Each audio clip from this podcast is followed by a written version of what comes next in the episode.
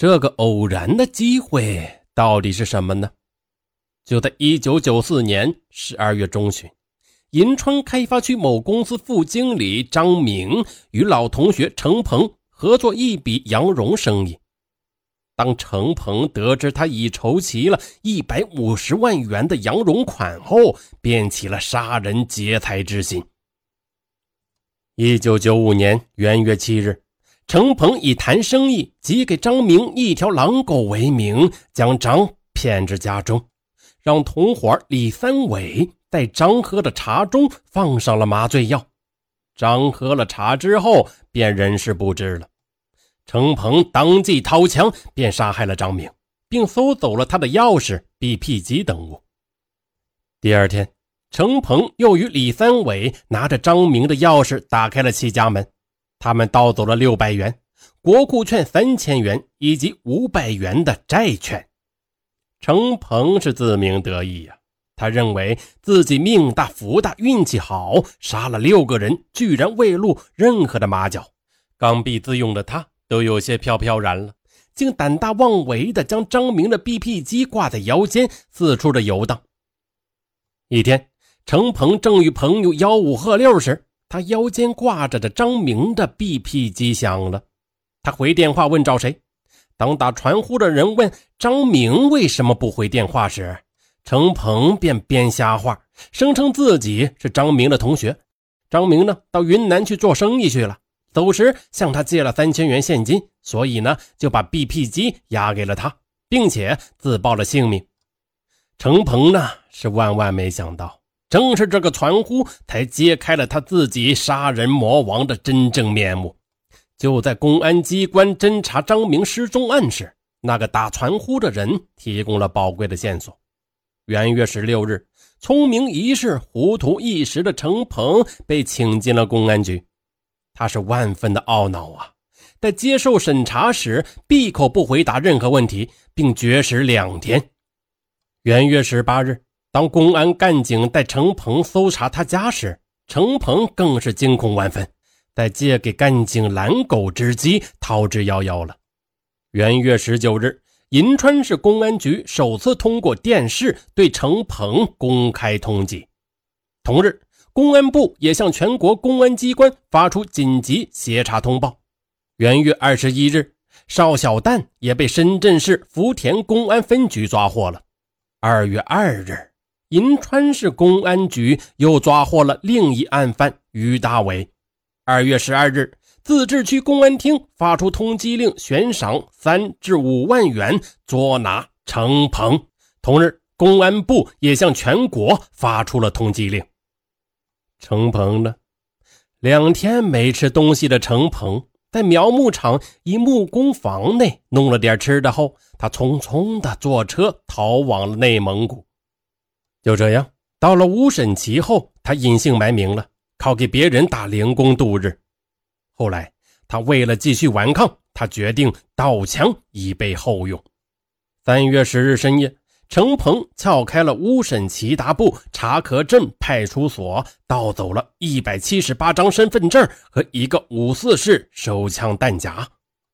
三月十九日，胆大包天的他又撬开了乌审旗检察院一间办公室。盗走六四式手枪弹夹两个，子弹十七发。次日呢，他狗急跳墙，又撬开了其政府办公室，还是未盗得枪，只盗窃六四式手枪子弹三十五发。四月十三日中午一时许，程鹏几经周折，来到了西安市未央区草滩镇八家村，在某翻砂厂。当负责人发现来人与通缉令上的程鹏一样时，便巧妙地通知了草滩派出所。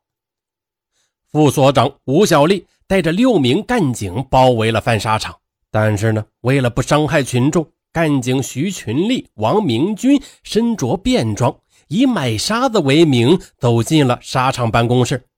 负责人认识两名干警。向坐在沙发上的程鹏努努嘴，让他们先过去看看价格再说。接下来，两干警便假意的去看价格表，一左一右站在了程鹏的两边，趁其不备之时，将程鹏按倒在地。与此同时，外面接应的干警也冲了进来，当场从程鹏身上搜出了六四式手枪子弹五十二发、两个弹夹以及与之相像的三张身份证。说起来，程鹏的父亲在退休前呢，还是位副厅级的干部。那么，有着这样一个家庭背景的程鹏，是怎样变成一个杀人不眨眼的恶魔呢？据了解，程鹏自小就喜欢独来独往，我行我素，不服管教。上初中那年，因老师批评了他几句，便动手揍了老师一顿。中学没毕业就被学校给开除了。当他走向社会后，厌倦了家庭冷暖的程鹏，带着一种情绪，在林科所参加了工作。一九八二年，刚满二十岁的他，因为盗窃被城区公安分局抓获。他呢，根本不当一回事他认为当官的父亲会替他说情，保他出去。然而，当其父来到公安局，不但没有保释他，还痛骂了他一顿，并希望将他从严处罚。最后，他被城区法院判处有期徒刑两年。出狱后，他心灰意冷，对家庭显得是更为的冷漠了。一九八八年，二十六岁的他在朋友的撮合下，与林科所某大学生结了婚。父母呢，原以为儿子结了婚，有了妻子管着会好一些，岂料呢，程鹏对新的家庭也毫无责任感。停薪留职后，他整天伺弄喂养着二三十条狗，来往于街头狗市，人性在他身上渐渐的泯灭了。程鹏自视甚高，他的哲学是宁可我负人，也不能让人负我，这也是导致他以后疯狂杀人的主要根源。他的朋友极少，除了于大伟、邵小旦、李三伟以及被害的于某外。了解他的人几乎没有了。程鹏他相信有钱能使鬼推磨，对钱的追求可以说是达到了登峰造极。为了钱，他不顾人情伦理，不择手段，拿生命做赌注。程鹏他视女人为衣服，可以随意的换穿，他从不把任何女人放在心上，只想逢场作戏。他是一个口蜜腹剑的伪君子。